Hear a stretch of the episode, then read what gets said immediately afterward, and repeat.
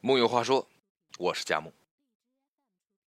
十年前，刚刚大学毕业的朋友写下一条 QQ 个性签名：“我要一所房子，面朝大海，春暖花开。”十年后，这位朋友的 QQ 账号已经不知落在谁的手里，只在朋友圈里留下一句话：“活的好像一条狗。”哎。就是这十年的时间，房价突突突的涨，熬秃了我们的头，也熬谢了我们心里那朵曾经骄傲的不可一世的理想之花。现在的中国，见面聊天一定绕不开房子。有钱的聊自己买了几套房，没钱的聊自己租过多少房。长辈们聊自己给孩子攒了几平米，年轻人只能干巴巴的看着房价表，聊聊下个月怎么还花呗。从来没有哪个历史瞬间，房子被放大到这么重要的位置。以前读书的时候，老师经常教育我们：坚持就是胜利，坚持就有希望。现在呢，越坚持越失望。不去卯足了劲儿努力拼一拼，你都不知道什么叫绝望。以前读书的时候，课本常讲前途是光明的，道路是曲折的。现在呢，早早买房的前途一片大好，生不逢时的人生满是坎坷。而且更加残酷的现实是，你推着老牛车使劲熬，房价却坐着火箭蹭蹭飞。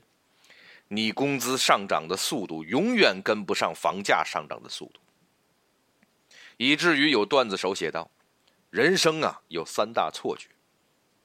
他还爱你，股票要涨，房价要跌。但你千万别觉得只有买不起房的人才苦，那些买了房的，没比你好过多少。”很早以前呢，就有人在知乎上提问。如何靠着五千块钱的月薪，在北京买下一套五百万的房子？一位网友爽快的给出了自己的答案：我月薪五千，工作两年，刚在四环买了一套六百万的房子。为什么呢？我自己拿了两万，我爸妈赞助了五百九十八万。这是个段子，可是想要捧腹大笑，却笑不起来。因为所有的段子背后都是对现实的刻照。绝大多数年轻人想要在工作几年时间内买下房子，只有两个选择：要么啃老，要么被爸妈养着。不论怎么选，你都难以摆脱对父母的依赖。而且很多时候，如果你想在北上广这样的一线城市买房立足，那基本上你爸妈在老家就无立锥之地了。之前不是有媒体报道过一则新闻吗？刚刚研究生毕业的一对新婚夫妇，为了在北京买套五十平米的小房子，逼着自己的父母卖掉了老家的两套房。更关键的是，小县城的房子相比大城市而言，简直说可以说是便宜的要死。双方父母又东拼西凑了十多万，才给孩子们凑够了首付。一代人的房子。压垮了几代人的脊梁，这对于普通家庭而言就是如此。因为房贷拖垮你的生活时，很大程度上也在拖累你父母的生活。而且有一句话一日买房，终生为奴。”看似咸鱼翻身，其实咸鱼终究还是咸鱼。电视剧里蜗居。郭海平不有一段台词吗？简直可以说是道穿了无数房奴的心声。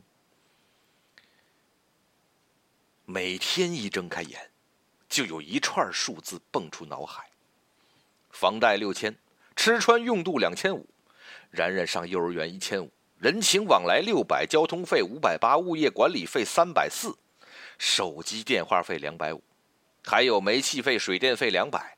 也就是说，从我苏醒的第一个呼吸起，我每天至少要进账四百，至少。这就是我活在这个城市的成本。这些数字逼得我一天都不敢懈怠，根本来不及细想未来十年。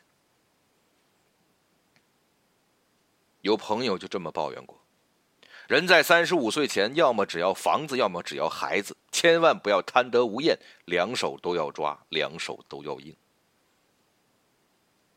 他自己在前几年贷款买了房，每个月还款好几千，当时觉得压力还可以承受，便和老婆要了孩子。结果孩子出生了，预算不够了，每个月奶粉钱、保姆钱、幼教钱、衣食住行，处处要花钱，加起来怎么也得万把块。这还不算其他意外，要是孩子再患个小感冒，几千块钱眨眼之间就没了。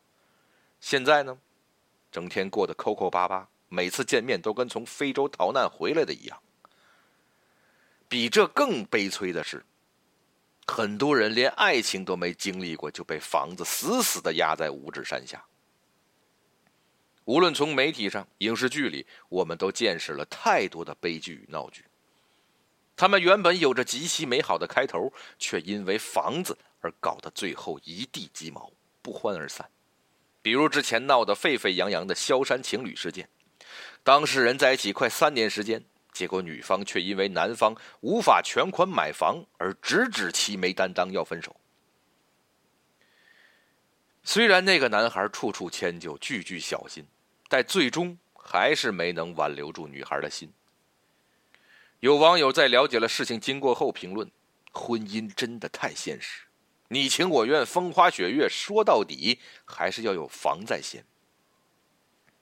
高房价限制了很多人的爱情。”甚至直接扼杀很多人谈恋爱的念头，经济实力弱小的个人被远远的挡在婚姻的外面。很多买不起房子的大龄男性不敢恋爱，也拒绝相亲，因为没有任何优势。伊斯兰教创始人穆罕默德曾经说过一句话：“假如你有两块面包，你得用一块去换一朵水仙花。”在房价高居不下的今天，当爱情遭遇高房价的挟持，爱情显得多么的不堪一击。大部分人需要的，都只是面包而已。毕竟房子可以珍藏有爱情的婚姻，但有爱情的婚姻却常常承受不起房子的沉重。如果你再仔细观察，你还会发现，房市在深刻的改变着中国人的性格和思维。以前我们很中庸，做事先站队，讲话看脸色，票子要攒着花，日子要勒紧过，爱情也要讲个门当户对，先看看生辰八字。可现在的中国却涌现出很多激进分子，房屋一间，地屋一垄，没关系，花呗借呗随手用，闪婚裸婚处处见，每个人心里都装着一个宇宙，惹急了老子，担子一甩，先去外面的世界看一看。管你是七舅姑八大姨，还是天王老子下凡。以前的人穷起来是真穷，走到哪里都恨不得揪起自己的皮包骨，告诉别人有多惨。现在的中国人，则明显要穷的有风度的很多。打光棍不叫打光棍，叫守护人生最宝贵的单身时光。买不起房不叫买不起房，叫我喜欢在不同的城市间流浪。就连房产中介的广告都打得极其风趣。房子是别人的，但生活是自己的。为什么会这样？中国的传统文化里一直很讲究安土重迁，有一套固定的房产就意味着安定。一旦没有房子，人的心就像漂泊的浮萍，总觉得没有归属感和安全感。这就是为什么会有这么多人明知知道房价有泡沫存在，却依然挤破了头去买房；明明知道年轻人的经济压力巨大，却还是要求对方结婚先有房；明明知道人生有很多美好可以追求，却固执的扎在房贷的深渊里乐不思蜀。房子，就是中国人千百年来唯一的信仰。不过，买不起房虽然难过，却不必觉得难堪。你只需要记住一点：那些背着房贷的人，不过是比你穷的像样点而已。